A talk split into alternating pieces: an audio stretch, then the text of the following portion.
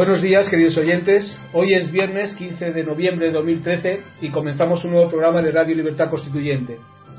Tenemos en Reino Unido a, nuestro corresponsal Julio y aquí en Somos Aguas a Pedro Manuel González y Antonio García Trevijano. ¿Qué tal estáis?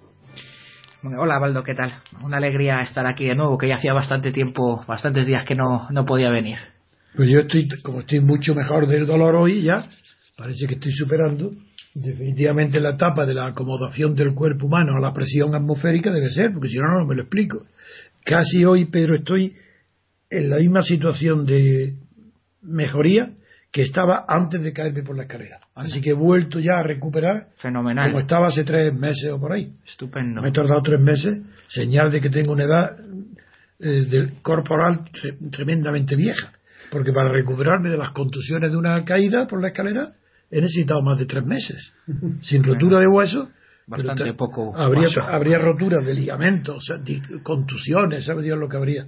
Y menos mal que a pesar que los golpes más fuertes fueron en la cabeza, los tres calpán, los tres porrazos en la cabeza, rodando, pero ahí tengo mucha confianza en mi cabeza, sí, me fío de ella. Hombre, para no fiarse, ¿eh? Muy bien. Así que venga, pues, a ver tú, Pedro, ¿y ¿qué, Vamos le, a qué le- empezar- no, ¿qué le propones, Pedro? Sí. a, Vamos a empezar con ¿qué- temas qué- a ver qué le propone Pedro Sí, a bueno. Baldo. Ah, Bueno, en bien. principio yo lo que tenía muchas ganas, y como estos días no había podido venir, ir a tratar con don Antonio. el- yo sé que se ha tratado ya en la radio, pero bueno, yo particularmente tenía mucho interés en tratarlo personalmente con don Antonio. La resolución del Tribunal Europeo de Derechos Humanos sobre la doctrina Parot y por cuanto al fin y al cabo no ha dejado de ser actualidad, puesto que hoy mismo, ayer mismo, se está- están saliendo presos a la, a la calle en aplicación de la misma. Don Antonio, yo Sí. eh, en principio eh, mi criterio. A ver, a ver, entonces, ¿qué orden pone Hmm. para que comentemos los dos las noticias, esta noticia y la Sí. siguiente? Sí, es que Pedro nos trae una nueva sentencia del Tribunal de Estrasburgo Sí. de Derechos Humanos referente y una noticia además que no ha salido prácticamente en ninguna prensa. No, prácticamente no. O ha salido o no ha No, salido. no, no, solo ha salido en la prensa especializada. De acuerdo, luego no está en la prensa. No está en la prensa oficial. bueno. General. General. Entonces se refiere al caso de un empresario catalán, creo, ¿verdad, Pedro? Sí, sí, Que sí. tuvo una sentencia absolutoria y después eh, Sí, la, sí, la la- condenaron. Sí, el asunto mm, es eh, sencillo jurídicamente, a la par que desastroso en cuanto a la decisión adoptada. Este señor, eh, llamado José Antonio Sainz Casla, eh, ha- eh, ¿En qué región fue? el- esto fue en Barcelona. Ah, en Cataluña. Sí, fue imputado y absuelto inicialmente en mayo del año 2008 por, ¿Por un delito de qué? eh, sí, por un delito, cuatro delitos contra la hacienda pública y por delitos contables. El juzgado de lo penal número 4 de Barcelona lo absolvió. Sí. Y, y, bueno, el ese- fiscal recurrió. el fiscal recurre a la audiencia provincial y la audiencia provincial, sin convocar eh, vista, revoca la sentencia. ¿Hubo tercero en el juicio o solamente el fiscal? Solo el fiscal, solo el fiscal. Revoca la audiencia provincial, natural, eh, la, la sentencia del juzgado y condena en segunda instancia eh, precisamente a este A- este señor. Eh, naturalmente, este señor agota las vías jurisdiccionales ordinarias y acude. al constitucional, constitucional, amparo, nada, todo. nada de nada. Y pierde todo. Nada, acude al Tribunal Europeo de Derechos Humanos de Estrasburgo y sorpresa, sorpresa, bueno, sorpresa para algunos porque la verdad es que parece bastante evidente. Nuevo varapalo para, para los tribunales españoles y para, para la justi- España. para la justicia española. Declara absolutamente ilegal eh, esa revocación producida en segunda instancia sin celebrarse nuevo juicio y sin tener celebrar vista, es decir, escuchar al, a, Y al el absuelto defecto, el defecto formal procesal, ¿cuál fue exactamente? el efecto procesal formal es revocar una sentencia absolutoria sin escucharle directamente en vista en la segunda instancia al absuelto en la O primera. sea, no hubo el trámite de la vista. no hubo el trámite de la Pues vista. claro, nulidad de pleno derecho. Se, procesal. resuel- se resuelve eh, automáticamente. En otras ocasiones el Tribunal Europeo de Derechos Humanos ha dicho que para lo contrario sí que no es preciso vista.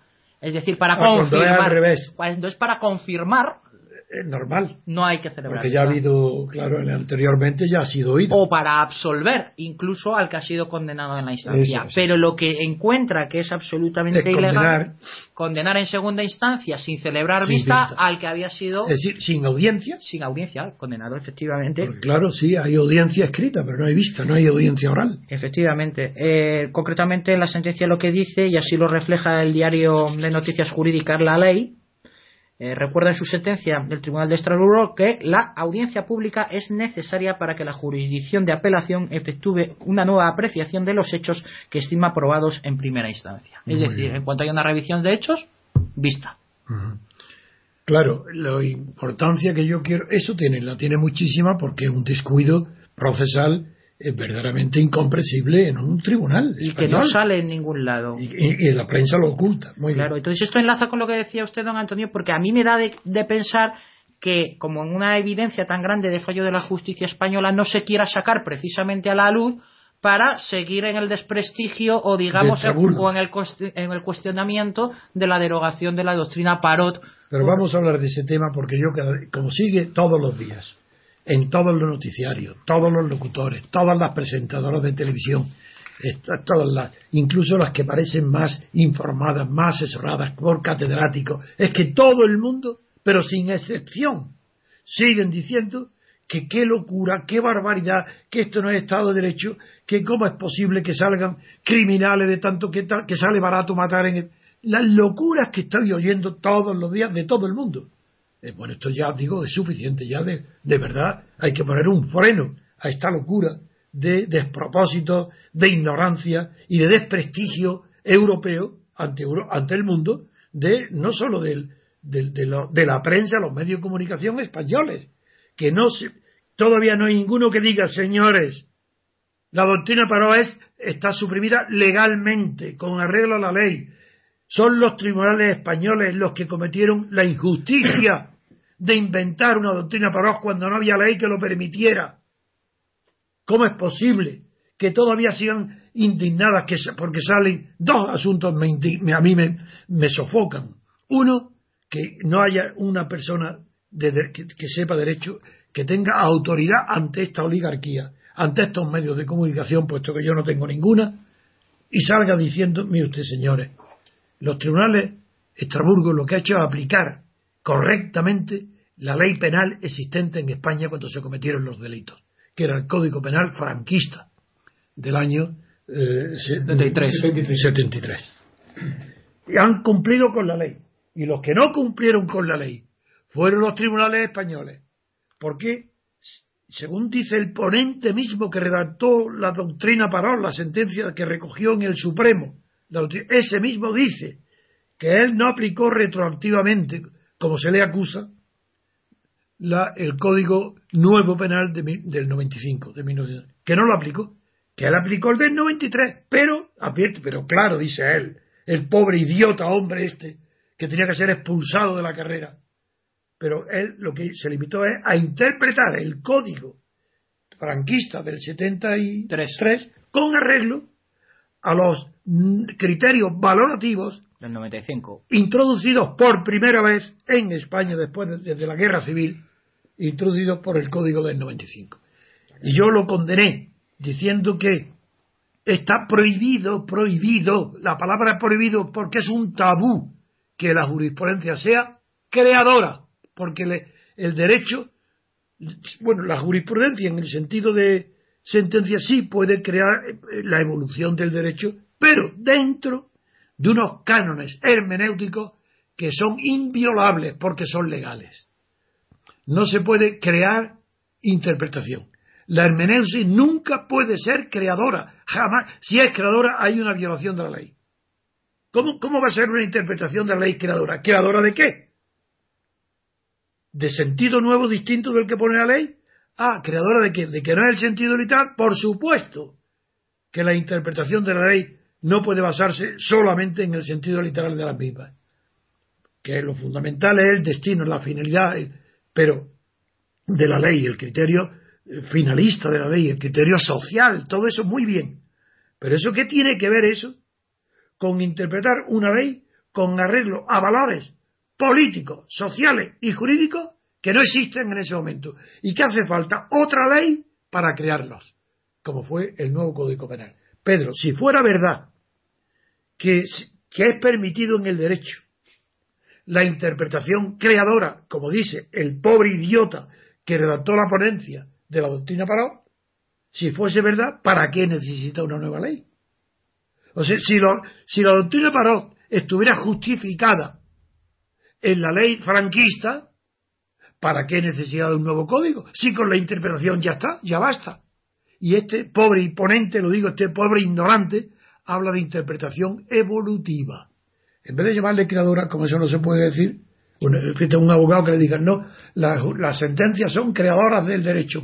Pero ¿cómo creadoras? Serán interpretativas pero no, del derecho, pero no creadoras. Lo único que el derecho se crea por la ley y las costumbres. Y se acabó que son las normas. La jurisprudencia es una interpretación de las normas.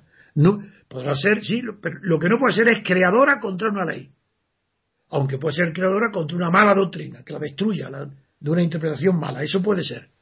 Pues bien, yo recurrí, Pedro, como no me oíste, te lo recuerdo, que sabes que me ha oído hablar siempre desde que nos conocemos, que uno de los más grandes juristas de todos los tiempos es Emilio Betti, mm. el civilista sobre todo, ¿eh? Cuidado, que más que penalista él fue un civilista, era un, fue un especialista en derecho romano, era una autoridad en derecho romano y sin embargo era catedrático de civil en Roma y el libro más que lo hizo famoso en todo el mundo jurídico fue El negocio jurídico que fue traducido pronto al español. Yo lo conocí afortunadamente muy joven. Y él me enseñó que el, derecho profundo, el derecho de un jurista, se puede escribir, explicar y comprender con la misma profundidad que la alta filosofía. Él fue el que me di cuenta al leerlo que era el mismo lenguaje filosófico de los grandes eh, maestros. Y por eso yo lo pongo al nivel pues de Vinchait, el de las Pandectas, mm. de Savigny, el de la escuela histórica, de, Carneluti, lo, pongo al nivel de los grandes creadores del derecho, incluso por encima de Carneluti, a Betty. Pues bien, Betty lo que hizo fue poner en su sitio nada menos que a los presuntuosos eh, filósofos, Gadamer y Riquet, el francés, y Gadamer el, el alemán, discípulos de Husserl, que inventaron la teoría de la interpretación creadora. Y es Betty el que destruye en un libro maravilloso sobre la interpretación de las leyes y en general eh, él tuvo el talento de reunir en un solo libro sobre la interpretación de las leyes tanto la, lo que se llama interpretación jurídica como la interpretación de textos religiosos o la interpretación de textos allí donde hay representaciones de teatro, un teatro interpreta, un actor está interpretando un papel. Pues donde hay interpretación se aplica la doctrina de Betty porque para mí lo más avanzado y mejor sistemático que nunca he estudiado sobre materia hermenéutica. bien? Ahora quiero decir que ya está bien que hasta las pedantes presentadoras, como esta, ¿cómo se llama? La de Telemadrid, que tiene un nombre vasco, esta, la presentadora presumida, esta que se llama Ochoa, no bueno, Ana, Ana Samboa. O ah, Samboal, Samboal. Ah, no Zambomba. Samboal, Samboal. Pues, esta, pues esta, hasta ella, sin indignada, siempre dice, pero qué locura, qué barbaridad, hasta cuándo, cómo es posible que... unos ignorantes tan grandes que no saben una palabra del derecho se atreven a decir que Estraburgo se ha equivocado, que cómo pueden haberse tolerado esas sentencias despiadadas, monstruosas, que sale casi gratis matar. Pero ¿cómo se puede decir esas locuras? Pues atacar a quién? A todo, a Suárez, a Felipe González, a Aznar, Zapatero. ¿Por qué no modificaron el Código Penal de Franco al año siguiente, el mismo año que, que empezó en España la nueva Constitución? Ellos son los culpables, los gobiernos son los culpables. Y además, ¿por qué se ha hecho? Entonces, ¿por qué? Porque la gente se preguntará, ¿es posible tanta ignorancia? ¿Es posible que el derecho en España, sea los profesores, catedráticos, jueces, abogados, sean tan ignorantes, tan torpes, que marcan una diferencia tan grande con el resto de Europa? No, ¿qué va? No son tan ignorantes. Lo que están es pervertidos. Exacto. Moralmente pervertidos. Porque a todos les parece bien, a los jueces los primeros, que el derecho se ponga a las órdenes de la política. ¿Qué es? ¿Pero de qué estamos hablando? ¿Pero qué, qué, qué estoy diciendo yo? Pues que el derecho en España no existe como entidad autónoma, ni como disciplina autónoma, que los jueces puedan aplicar. Ya ahora no me refiero tanto a que los jueces no sean independientes, que no lo son, porque en España no hay separación de poderes, no. Me refiero a que el conjunto de la inteligencia española, y empleo la palabra inteligencia porque no veo otra cualidad distinta de la voluntad, que se le puede llamar de otra manera que inteligencia, le llama lo que hay. Pues bien, la inteligencia española manifestada a través de los cuerpos jurídicos, que son los que más natural, los jueces y todos los que estudiaste de derecho, catedráticos y facultades, esa inteligencia jurídica todavía afecta sin rechistar, afecta sin rechistar en el momento en que se hace la enormidad, la injusta barbaridad de que los tribunales apliquen las leyes según los deseos políticos de los gobernantes. Eso es monstruoso. Y nadie, nadie se rasga las vestiduras. Y las víctimas insultan a los que salen a la, a la calle. Pero ¿qué culpa tienen los que salen a la calle de que, los ponga, de que una ley y una jurisprudencia europea y también española obliga a ponerlos en la calle?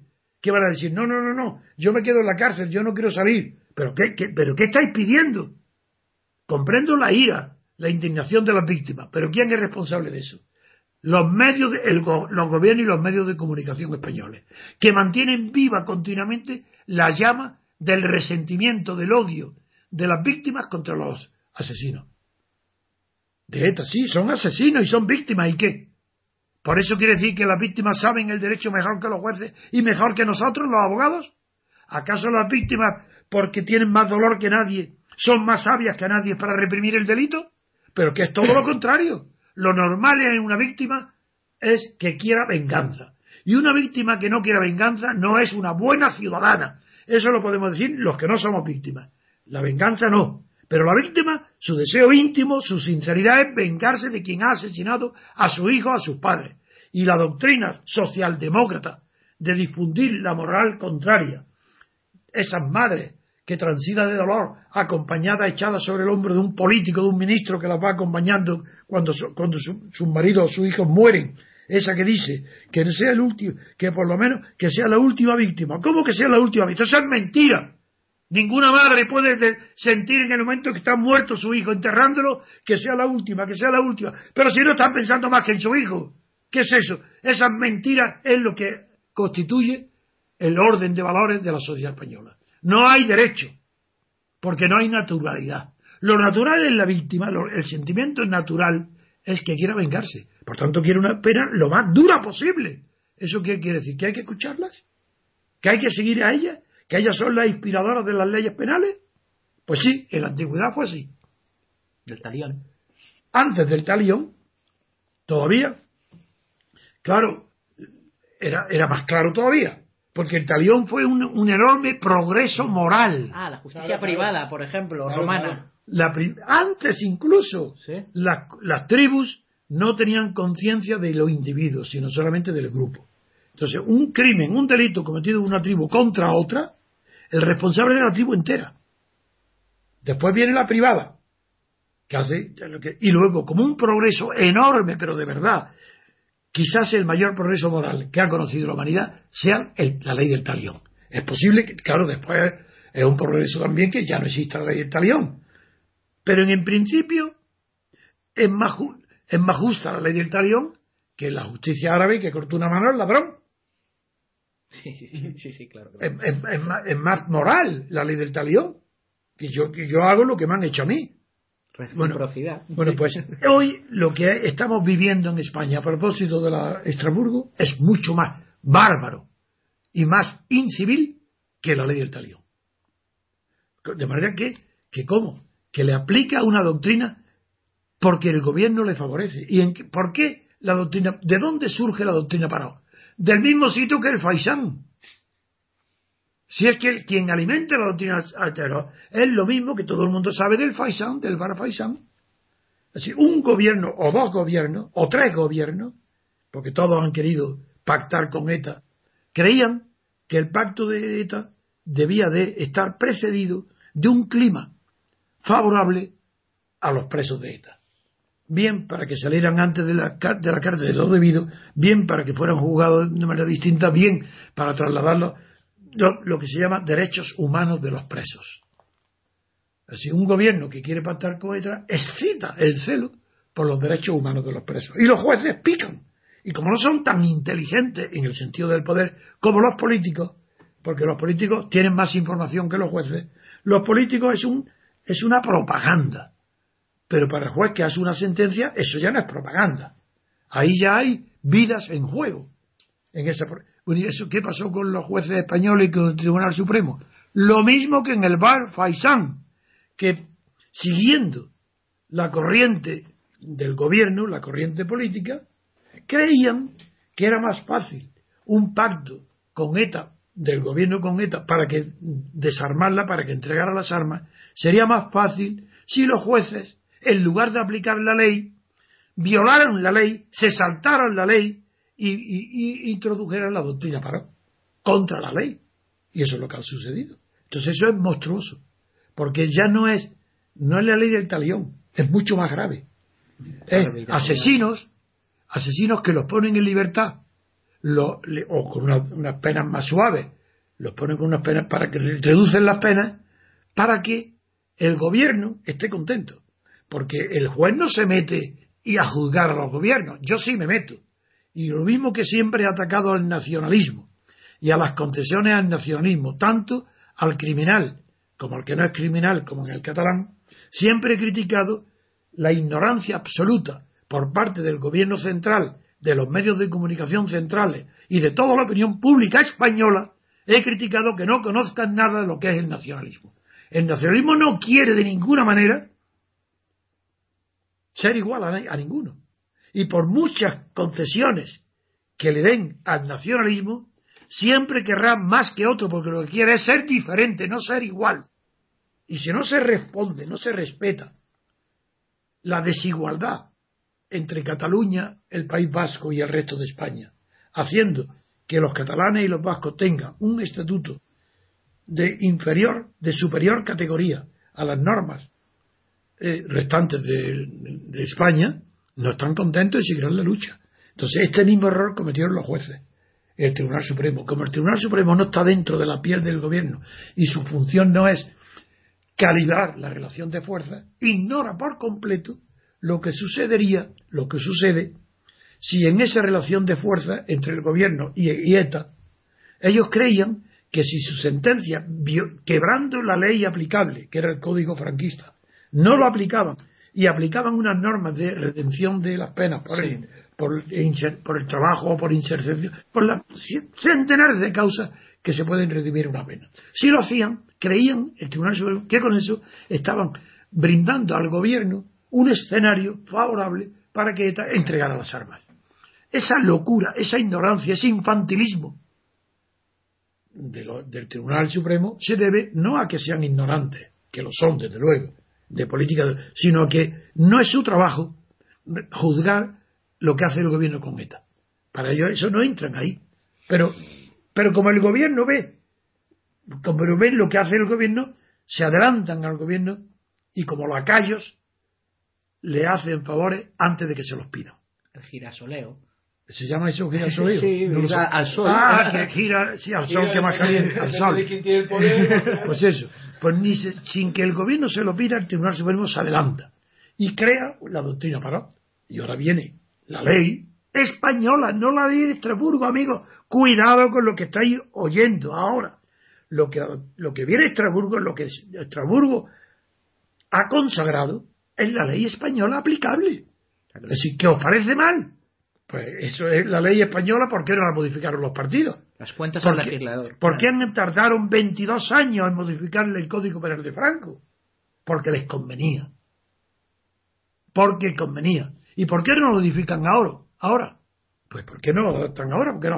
porque les conviene. Porque los partidos políticos quieren tener esa autoridad extra jurídica y extramoral, como decía Nietzsche, en la verdad en sentido extramoral. Porque ellos tienen lo que entienden es la relación de poder interna. Los jueces saben que están subordinados al gobierno, internamente, que están subordinados a los partidos. La prueba, ahora lo tenéis, estos días. Renovación del Poder Judicial. Ahí lo veis. ¿Quién nombra a todos los jueces? No digo a 12 y a 12, nada de eso. ¿Quién nombra a todos los mm, consejos, consejeros del Poder Judicial? ¿Quién los nombra? Dímelo, Pedro, dímelo. Sí, sí. Este es un tema Sí, que- además es que es bastante curioso. Ya no sé por cuánta vamos de las eh, prórrogas para que se pongan de acuerdo entre los partidos, pero ya lo último es que la gripe de Rubalcada impida que se renueve el Consejo General del Poder Judicial. Lo que- ¿Quién tiene el poder más que Franco? Los partidos Porque Franco tenía gripe y el gobierno continuaba. Sí, pero ahora la tiene Rubalcaba tiene y, y no el Consejo no se renueva. Se no- paraliza. se paraliza, Eso. no se renueva. A ver, di, di quiénes son ahora el Consejo. 12, 12 y Sí, sí, do- nombrados todos por los partidos. 20 nombrados por los partidos, 12 en- entre jueces y magistrados y 8 que es lo que se llama juristas de reconocido prestigio, que son los que ellos enchufan. Pero, pero ¿a quién, quiénes son los que los nombran a los ocho? el Congreso y el Senado, los partidos políticos. Por tanto, partidos políticos. Partidos Así, políticos. los únicos que no están nombrados por los partidos son los 12. No, no, no, no, eso todos los nombran los partidos, lo que pasa es que unos tienen que ser entre entre jueces de carrera y otros, ocho. Pero pueden- siempre nombrados por los partidos. claro, claro. Entonces, figuraros, conociendo ya la corrupción tan enorme que hay en los partidos y en los sindicatos españoles, conociendo la degeneración de la vida política y pública española, ¿cómo, podéis, cómo puede haber nadie que crea que jueces, magistrados del eh, magistrados y jueces y juristas de reconocido prestigio, ¿quiénes son? Aquellos que más cobran dan a los partidos. El reconocido prestigio de los juristas no ante la ciencia del derecho, sino ante el partido que lo nombra. ¿Y quién tiene prestigio? Sus propios abogados, que son a los que nombran. Y el que no les cabe en el Consejo lo mandan al Tribunal Constitucional. Los que dan cargos por todos lados, lo que puedan. Bueno, pues eso, esa barbaridad, es la responsable de que se haya hecho a los etarras, se le haya aplicado unas leyes tan benignas como que no existían. Eran tan benignas que no existían esas leyes. O sea, sí, sí, Y se aplicaron leyes futuras que existen en virtud de qué? En virtud de que vosotros mismos las habéis creado con vuestras ilegalidades. Es decir, la jurisprudencia penal española, mediante la ilegalidad absoluta de aplicar la ley de Franco con criterios de benigno, esa ilegalidad, esa nulidad absoluta de la sentencia, es la que crea el antecedente jurídico para luego que se reforme un código penal con otras leyes incompatibles por completo con las que han sido derogadas. Y eso es lo que el Tribunal de Estrasburgo nos ha puesto delante de nuestra conciencia. Entonces la Ana Zamboa, Zamboa. Samboa. Vive. Pues Ana Zamboa y compañía, con esa cara de inocente y de cultos, están escandalizados de que qué ha hecho Estrasburgo, de que cómo es posible que se cueste tan barato matar en España, que por qué se puede asesinar y que de paso, ¿por qué los violadores? Pues ahí, ahí veis la monstruosidad de la ley de la doctrina, pero es tan grande que claro, al beneficiar a los etarras, como no se pueden hacer ni las leyes ni las sentencias del Supremo, no se puede en ellas, en las bases, en los fundamentos de derecho, no pueden ser particulares porque serían privilegios, tienen que ser los fundamentos de derecho, tienen que ser generales. Al aplicar la generalidad de los, a los etarras, la doctrina benigna del Franco, tuvieron también que aplicarla a los violadores. Entonces, ¿qué, a- ahora qué pasa? ¿Por qué salen los violadores? Porque sal, porque, A rebufo. a rebufo de que han salido los etarras. ¿Y por qué han salido los etarras? Porque unos corruptos e inmorales magistrados del Supremo, para darle la coba al- a, los gobiernos respectivos, le tendieron una alfombra a los etarras para que pudieran entregar las armas a esos gobiernos. ¿Se han equivocado? ¿Quién se equivoca? El Tribunal Supremo, por supuesto. Los gobiernos también. Y todo es, todo producto de ese error, vienen ahora eh, a rasgarse la vestidura diciendo, pero ¿cómo es posible con, que salgan en la calle los violadores? Pero si sois vosotros mismos los que habéis apoyado durante 20 años, 30, los que lleven la transición, habéis apoyado a estos jueces, a este gobierno, a esta constitución, a este sistema, a esa trampa, a esa no aplicación permanente de las leyes, sino en el sentido que, el go- que desea el gobierno, especialmente las leyes penales. Bueno, ¿de qué os extrañáis? Tenéis lo que os merecéis, el desprecio de Europa. Y ahora viene Pedro y nos trae otra noticia que condena otra vez a España. Y que claro, no sale en ningún lado. y, y- y que nadie la reproduce, claro. Y ahora, ¿qué es lo que tenemos que añadir?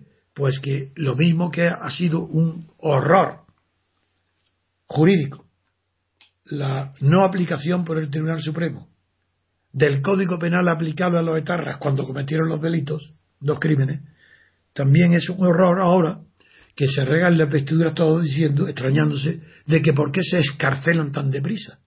Pero vamos a ver, Pedro, dime tú, para que no vean que es mi palabra apasionada, sino la tuya de un joven jurista, pero que está en la vía de la decencia y del honor de la abogacía, dime, ¿por qué tienen que escarcelarlo deprisa? ¿Qué pasa si no lo escarcelan deprisa? Porque estos, estos mm. medios de comunicación consideran que esto es voluntario. Pues que se cometerían dos delitos por lo ¿Quién lo cometería? Dime quién lo cometería. El juez, el juez encargado de la ejecución de la sentencia. Exactamente. ¿Y quién es el juez encargado de la sentencia? La audiencia. La audiencia, efectivamente. Los mismos que lo encarcelan, porque son los, el juez, en la, según la Constitución, está encargado de, de cumplir y hacer cumplir la sentencia. Como ha sido revocado y en su lugar ha venido la de Estrasburgo, los encargados de hacer cumplir la sentencia es la audiencia que ha condenado. Sí, o el, o el juzgado de vigilancia penitenciaria en su de acuerdo. Y, entonces, ¿qué es lo que pasa? Pues Porque habría una detención ilegal y una prevaricación. Es decir, para que se enteren los oyentes, cada día de retraso, cada hora de retraso, cada minuto de retraso en la escarcelación de los liberados en virtud de la derogación de la doctrina Paró, daría lugar a un derecho a ser indemnizados por el Estado español de los daños perjuicios. La responsabilidad civil aparejada al delito. Absolutamente. Y segundo, el delito de retención Detención ilegal, ilegal de una persona. Y prevaricar. Y por eso tanto, una resolución injusta, prevaricación. Sí, lo que Esto es lo que significa, señorita Zamboa, Ana Zamboa, lo que usted desconoce y todos sus invitados desconocen y no, y no le dicen la verdad. Lo que está pasando en España es normal.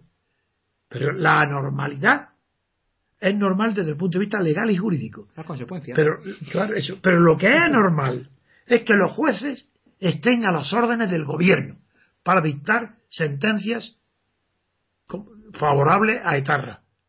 En época donde no podía ser porque la ley no lo prohibía. Es que no existía esa posibilidad. Se entera bien que los culpables de esto son Suárez, Felipe González, Aznar, Zapatero y Rajoy. Ellos son los culpables de los, presos que hay escarcelados, tanto de violadores como los etarras. Los responsables son, ¿por qué son ellos los responsables? Porque no quisieron, porque no les dio la gana, porque no les convenía reformar el Código Penal. Querían seguir gobernando con el Código Penal de Franco porque eso le favorece al gobierno, claro, evidente. Sí, tener en, la mano la política antiterrorista y soltar cuando les conviene y apretar cuando les conviene Exactamente. para llegar a una solución negociada del asunto les convenía no constreñirse por la ley. Exactamente, y para eso tenían a su servicio al Tribunal Supremo. Efectivamente. Pero luego se ha añadido además, don Antonio, otra cosa que también me parece crimen sobre crimen, ¿no? Que es la cuestión de que yo creo, es una opinión, que, ellos sabían perfectamente las consecuencias y ahora que tienen una solución negociada los gobiernos a lo mejor de Zapatero y de Rajoy a la salida al, terrorismo, dejan hacer. Es decir, ahora este marrón se lo comen los jueces cuando ellos lo habían provocado así. Tienes razón y has dicho una frase que me ha impresionado porque tiene muchos antecedentes culturales, históricos, que es crimen sobre crimen. Shakespeare. Ahí está. antes de Shakespeare. Antes.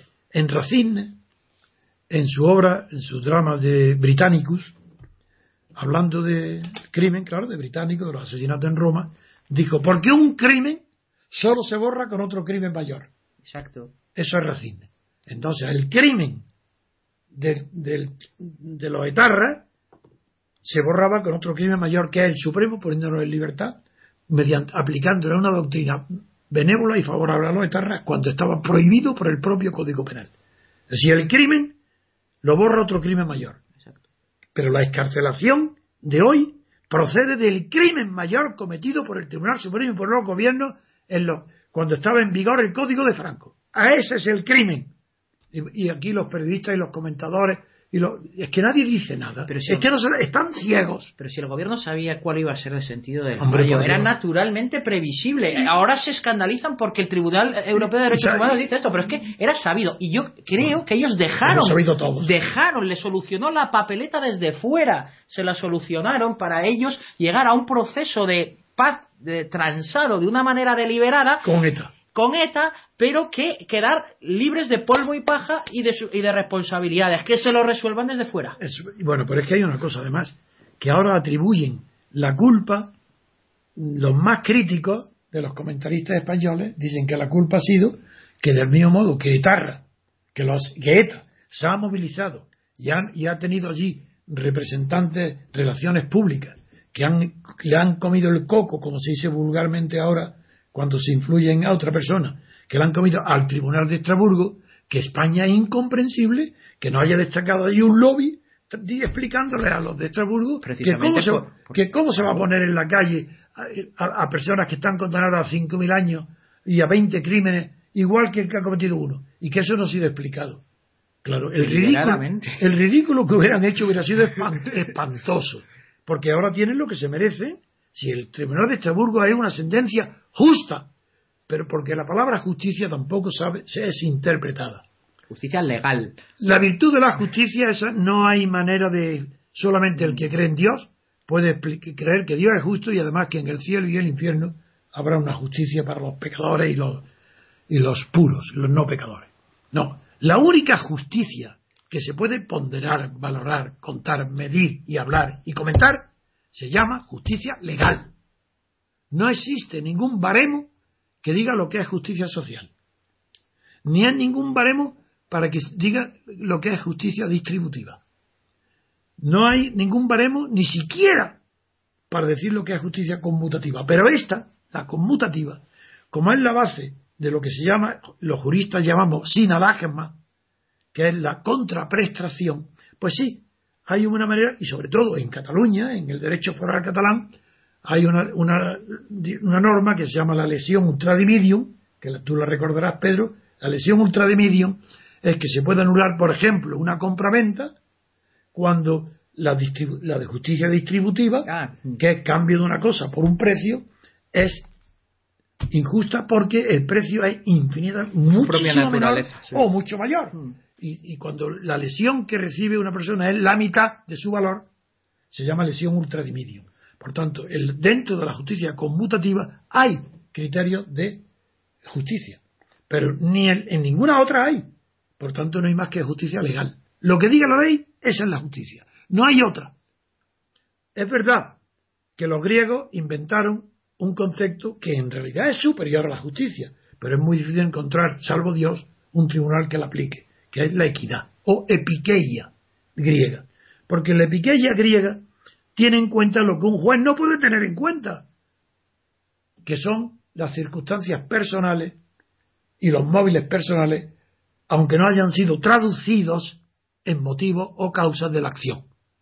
Eso es la, equidad la, tiene. Y recientemente, una de las pocas reformas buenas realizadas por el legislador español ha sido en la última reforma del Código Civil que introdujo en el artículo 3, creo que sí, creo que me parece, la equidad entre las fuentes del derecho. Por primera vez se nombra la equidad en, en un código, en el Código Civil español.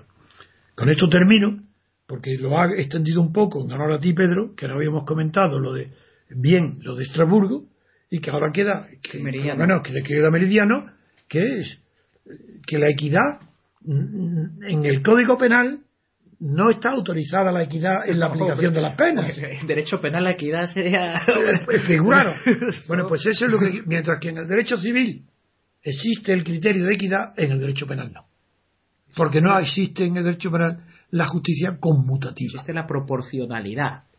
Por la pena proporcional, claro, porque la, porque la justicia que se aplica en la penal no es, en la civil es conmutativa, mm. mientras que en la penal es lo que se llama justicia punitiva, punitiva. que se llama o represiva, que es por eso se llama así. Es la proporcionalidad del criterio, es la proporcionalidad. Y eso, eso de la proporcionalidad viene aplicado desde el Renacimiento. Mm. Por ejemplo, cuando en Shakespeare, que tú antes lo has hablado, me ha insinuado, pero no era por ahí en ese momento, pero ahora sí, escribe El Mercader de Venecia. Ahí, sí que está perfecto, y que claro, como eh, sin equidad eh, era exigible al pie de la letra que Shylock, el judío, exigiera el trozo de carne de muslo del garante. eso, se comprende. Claro, claro. Pero claro, con la equidad no. Bien. Pues bien, pasemos a otro. Pues vamos a hacer una pausa y seguimos con la siguiente noticia.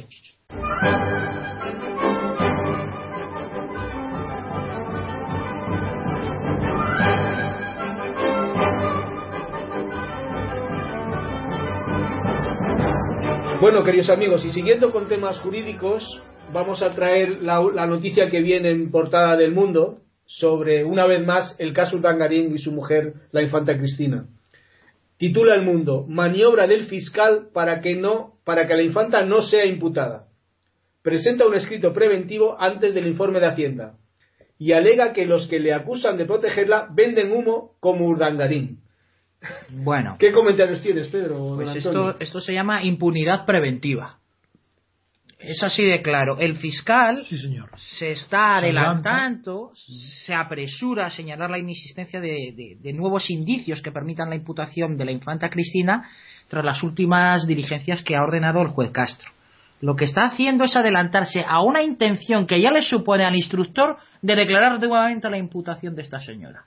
Y para eso, antes de eso, le diga, no vaya usted a declarar la aviso a navegantes, no vaya usted a declarar la, la imputación de esta señora, que sepa usted de antemano que yo me voy a oponer a ello. Pero lo más sorprendente de esta actuación, y todos los que estamos eh, y trabajamos en la jurisdicción penal, sabemos que cuando eh, que el fiscal jamás, de motu propio, nunca es una actitud absolutamente eh, extravagante, antes de que sea requerido por el juez para que Emita. emita un informe sobre la posibilidad de la imputación o directamente el juez al verlo claro lo haga, eh, declara la imputación y el fiscal la recurra en su caso, no, no, antes de todo eso directamente presenta un informe diciendo, ojo, que aquí no, no hay nada, no hay ningún indicio de imputación. Yo, y lo que le quería además eh, habla- hablar con don Antonio porque me interesa, es que yo aquí veo además una, una cuestión de fondo que excede del particular supuesto de hecho que ya es de por sí gravísimo. Y es que, eh, mire, don Antonio, en el anteproyecto eh, de, lo que se va a llevar nuevo Código Pre- eh, Procesal Penal, que sustituye a la vigente ley de enjuiciamiento criminal. Eh, hay una reforma eh, que es una cosa que estaban buscando los políticos desde hace mucho tiempo, que es la relativización en el proceso penal de la acusación popular. Sí. De tal manera que ahora en el nuevo código se establece que cuando en el, en el procedimiento sean parte solo acusación popular y fiscal, y el fiscal pida el sobreseimiento, por mucho que la acusación popular pida que se abra juicio oral, no se podrá abrir. Horrible. Y aquí yo lo que veo Es un antecedente. un antecedente y una anticipación de lo que puede venir a pasar con esta tan peligrosa eh, reforma de la legislación procesal que introduce el nuevo código que tiene ya va a empezar su andadura eh, de tramitación parlamentaria. Sin perjuicio que- de que continúes porque me encanta oírte, pero que sabes cómo disfruto cuando un abogado es fiel a su profesión, conoce las leyes y habla con propiedad y sin temor. Quiero hacer dos, quiero hacerte a ti y a los oyentes dos observaciones sobre la actualidad que trae la prensa de hoy en el caso Untergarín y la princesa o infanta, ¿no? Le Infanta llaman- Cristina. que le llaman infanta en España a las princesas. Muy bien. Que infanta, el origen etimológico de la palabra infante significa que están aprendiendo a hablar, que son balbucientes. Un infante, infantería, se llama a los jóvenes, pero la palabra infants es que no, todavía no, no sabe hablar bien. Desde luego yo creo que esta se honora su nombre, de infanta. Pero yo pocas veces la he escuchado hablar. No, él no sabe. y la otra no. Y el, la- las dos observaciones que quiero hacer son, de un lado, el mal, de un lado, que la función de los fiscales, todo el mundo repite, a las órdenes del gobierno, y yo también, pero en el estatuto fiscal, que lo tuve que estudiar a fondo, porque fui defensor de María Dolores Marca de Prado. Márquez de Prado y gané, lo liberé de toda responsabilidad cuando fue acusada por, por el gobierno de, de prevaricación. Porque Fiscales no- rebeldes, ¿no? de ciudades rebeldes, sí. Estudié a fondo el estatuto. Bien, la función primera del fiscal no es, está, evidentemente, que está a las órdenes del gobierno, por los nombramientos. Que el Ministerio de Justicia es el, el que nombra todos la jerarquía y como va la disciplina, si es jerárquica en los fiscales, va de arriba hacia abajo, sí. Pero la principal función, la número uno, la que está por encima de la obediencia jerárquica al gobierno, es la defensa de la ley. Y esto se olvida. Sí, sí, eso lo Es que se olvida que la principal obligación de, de un fiscal es defender el ordenamiento jurídico. No la ley concreta, sino en general. Por eso se llama Ministerio Público. Porque es, eh, eh, lo que defiende es el derecho. lo que defiende es la ciencia, la, la norma jurídica total, el ordenamiento jurídico total. Esa es la primera función. Segundo, observación. El mal gusto, la ordinariedad, la plebeyez de este fiscal de Palma de... Orrach. de- ¿Cómo se llama? ¿Borracho? Orrach, Orrach. Ah, Pedro borracho. Orrach. Pues está borracho. Bueno, pues este fiscal tiene la grosería de decir en su informe para liberar de toda indicio, porque no es que la libere de culpa, no es que la libere de una imputación, es que la libera del menor indicio racional de culpabilidad. No, no, nadie, nadie está hablando de, que esté, se esté acusando. Se dice que la presidencia tiene indicios de que ha cometido delito. Y eso lo niega, dice que no hay indicio ninguno. ¿Y a qué lo atribuye? Dice lo que, los que dicen que él, lo él ataca a, a los que le están criticando al fiscal diciendo que está protegiendo a la, a la familia real, al rey y a su hija, a la infanta, él di- dice literalmente que están vendiendo humo como un dargarín. Eso no hay derecho. Y empieza el escrito diciendo la memoria es frágil. Esas son las primeras líneas de su escrito. Pero es que no hay derecho a que tenga la vulgaridad de decir que un dargarín se enriquecía vendiendo humo. Y, es verdad. Vendía humo, pues no vendía nada. Eh, guías de teléfono, pasada en, en copiar y pegar. Y eso lo vendía y ha ganado de esa manera pues 10, 15, 20 millones de... Bien, y eso es vender humo, es verdad. Aunque no creáis que es tan raro lo de vender eh, humo, ¿eh? Que hay eh, un negocio bastante próspero en Estados Unidos de latas vendiendo tierra de Escocia. Y, y eso todavía no es lo más grande. Es que hay otra cosa. Y es que el arte abstracto, el moderno, eh, inventó unas también, y creo que no fue Klein, pero uno de los, mm, si me acordara un poco, Campanella no tiene un nombre moderno, no me acuerdo ahora mismo, un italiano, que inventó vender también latas llenas de mierda. Y se llaman latas de mierda. Bueno, eso, eso ya no es humo. Eso es algo. Pues este fiscal es- nos está vendiendo latas llenas de mierda. Su informe fiscal es una lata, una lata de, de, de mierda. Ese es el arte abstracto, muchas veces este, este es un. ¿Cómo puede tener la, la bajeza de decir que los que consideramos que el fiscal está traicionando su misión de proteger el derecho, que está a las órdenes ciegas de un gobierno que quiere proteger a toda costa el honor de la familia real, pero es un honor como el de los Prisi, es una mafia. Está defendiendo el honor de los Prisi, de los Borbones Prisi. Pues esto, ¿cómo es posible que este hombre sea tan osado de adelantarse y que pon- se ponga la venda, pon- le, ha puesto una venda en la frente de la infanta antes de recibir la pedrada de la imputación. Le ha vendado la cabeza, pero es que cree que le va a hacer menos daño la pedrada que va a recibir. Pero es que cree que puede evitar que un juez honesto, que lleva tantos, tantos y tantos centenares de días, Y que se jubila en breve, que eso es muy importante. hombre, claro que él no se va a ir con la indignidad de haber fallado a la aplicación del No derecho. tiene que vender favores a nadie. No, no, y que no se va a ir con esa indignidad. Este hombre que está haciendo honor y, y dando prestigio a la carrera judicial, como la zancadilla que le ha puesto su compañero fiscal, que ellos dicen que se llevan bien, pues hace muy mal el juez en llevarse bien con un hombre desleal y traidor al derecho. Debe romper con él toda amistad, no le dé la mano, porque es su enemigo. Este, qué barbaridad. ¿Cómo, se puede la opinión pública indignarse? Tanto, todos, todos, todos en la prensa con la doctrina, con la, eh, los resultados de haber acabado con la doctrina Paró y no se indignan más todavía. Porque ese mismo criterio judicial de plegarse al poder, a la política, llega al colmo del ridículo infantil cuando se trata del rey o su familia. Negar que, ¿cómo se puede negar la evidencia?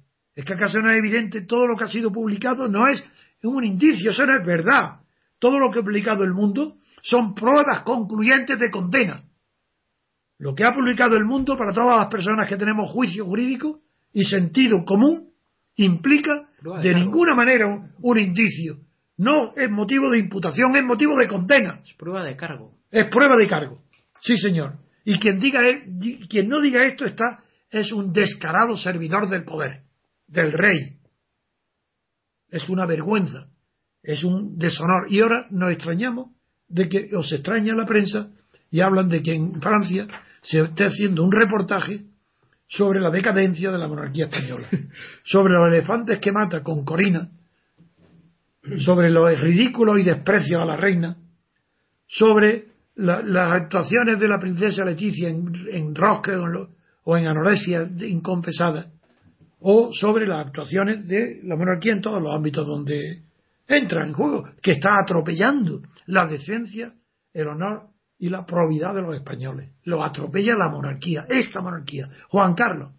Y no porque haya degenerado con el abuso y el tiempo, no porque la Constitución no haya no lo haya sometido a unos normas que tenga que respetar y que pueda ser vigilada por los, los jueces, por la justicia. No, no es por eso. Es que antes de ser rey, un día antes de ser rey, ya era indigno de ser rey. Porque años antes de ser rey, traicionó a su padre. Traicionó, sí. El padre le prohíbe por escrito que acepte la- ser sucesor de Franco y el hijo lo, se enfrenta con él, lo traiciona y acepta ser sucesor de Franco. Ese hijo indigno, ¿cómo pueden los españoles fiarse de una persona que ha traicionado a su padre? Pero si eso es el colmo de los delitos sociales, un hijo que traiciona a su padre, pero si esto es, es, no- el, es el colmo de, la, de la maldad natural, no está en la naturaleza, inscrita en el código genético, no está inscrita esa traición, pero está escrito, está escrito el miedo, está escrito los animales corren para cuando tienen miedo, pero no son conscientes de las causas que lo producen hasta que no están otra vez en la misma situación. Pero en la paternidad humana, un hijo que traiciona a su padre, pero es que acaso Juan Carlos es alguien sin su padre, pero es que no está ahí porque se llama Borbón, es que no es rey porque su padre Juan Carlos lo ha parido junto con su, la reina, pero es que no le debe todo lo que es a su padre, y el padre le dice que no, que no lo acepte y le dice por qué. Bueno, si lo sabré yo, que lo repetiré un millón de veces, yo fui quien escribió la carta del padre a su hijo, a petición, claro, el borrador, a petición del padre, me llamó a Madrid, que asistiera solo, me enseñó la carta y allí, solo en una habitación, me pidió, por favor, que le, propus- le propusiera una contestación. Y la, solamente me corrigió la frase franqui, la palabra franquista, que bueno, yo la introduje y él dijo, no, no, vamos a poner régimen de Franco. Muy bien. Esa fue la única corrección que hizo, la lacró en mi presencia y se la entregó a las nueve de la mañana del día siguiente al embajador de España. Esto es anormal. Bueno, pues bien, ¿por qué están defendiendo ahora? El gobierno se comprende, el gobierno porque no tiene personalidad, porque no procede de una democracia, porque el gobierno no ha sido elegido, el poder ejecutivo no ha sido elegido directamente por el pueblo, como en Estados Unidos y como en Francia, porque no hay separación de poderes, porque la justicia está nombrada por el ejecutivo. Es más, en España, asombraros lo que voy a decir y pensar enseguida y veréis que no exagero nada, y que digo la verdad sin modificar una sola coma de la verdad. El gobierno de turno, cuando tiene mayoría absoluta como este, o como el Tubarnar, como Felipe González, no solamente son el gobierno dueño del poder legislativo, perdón, no solamente es dueño del poder judicial, sino también del poder legislativo. Mire, pero ¿qué- ¿cómo? ¿Qué, qué estáis diciendo? Pues que el poder no lo tiene el legislativo. El poder absoluto lo tiene el que hace las listas que llenan los asientos, los escaños del legislativo. ¿Para qué? Para que esas listas designadas libremente por el, poder, por los jefes de partido, que pueden votar a ellos hasta con los pies y, y nada, y votar uno por otro y no asistir, y eso da igual. Pues los que hacen las listas son los jefes de partido. Por tanto, y lo hacen con la condición, ni siquiera es tan evidente que, lo- que los diputados son elegidos no para legislar, sino para que designen jefe de gobierno jefe de su partido, es tan evidente que ni siquiera tienen que decirlo, ni siquiera aparecen las leyes. En la ley aparece lo contrario, que el legislativo nombra al ejecutivo. ¿Desde cuándo? ¿Desde cuándo el legislativo ha tenido la posibilidad de elegir de presidente del gobierno a alguien que no sea el jefe de su partido? Con mayoría absoluta. Nadie.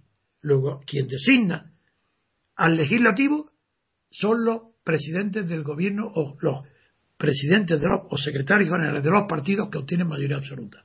Esos, en tanto que ya sabe el secretario que va a ser elegido el presidente, la prueba es que hasta los periódicos, las radios, la propaganda previa a las elecciones siempre hablan de elección de los presidentes, no hablan de que son diputados, que están eligiendo a diputados. No, no, no. Aquí, ¿qué partido gana? El presidente del Ejecutivo. En España tiene todo el poder el poder ejecutivo, es decir, el partido que saca mayoría absoluta. Y ese, como tiene el poder, nombra a todos los ministros, a todos los cargos de libre designación e incluso a los que no son de libre designación, por la influencia. Como tiene no solo el control del Ejecutivo, que es el Estado, la Administración, sino el control del Legislativo, se permite el lujo de hablar en televisión todos los presidentes hablando en primera persona diciendo vamos a hacer tal ley. Pero ¿quién es usted para decir que va a hacer tal ley? Tendrá que hacerle el legislativo, no usted. Y sin embargo, todos hablan de las leyes que preparan y que ellos harán. Claro, porque están además gobernados bajo Franco a la costumbre de gobernar con decretos leyes. Pero los decretos leyes hay que justificarlos por razones de urgencia. Aquí nada de eso. ¿Para qué? ¿Para qué? Muy bien, esto quiero decir que es una barbaridad tan grande que yo, que, que el fiscal, ¿cómo, ¿cómo, se llama? Otra vez. Pedro, Orrach. Pedro Orrach. Orrach. Pues, eh, Orrach.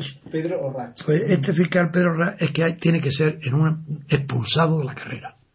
Tenían que sus compañeros pedir por vergüenza la expulsión de la carrera. Expulsión corporativa.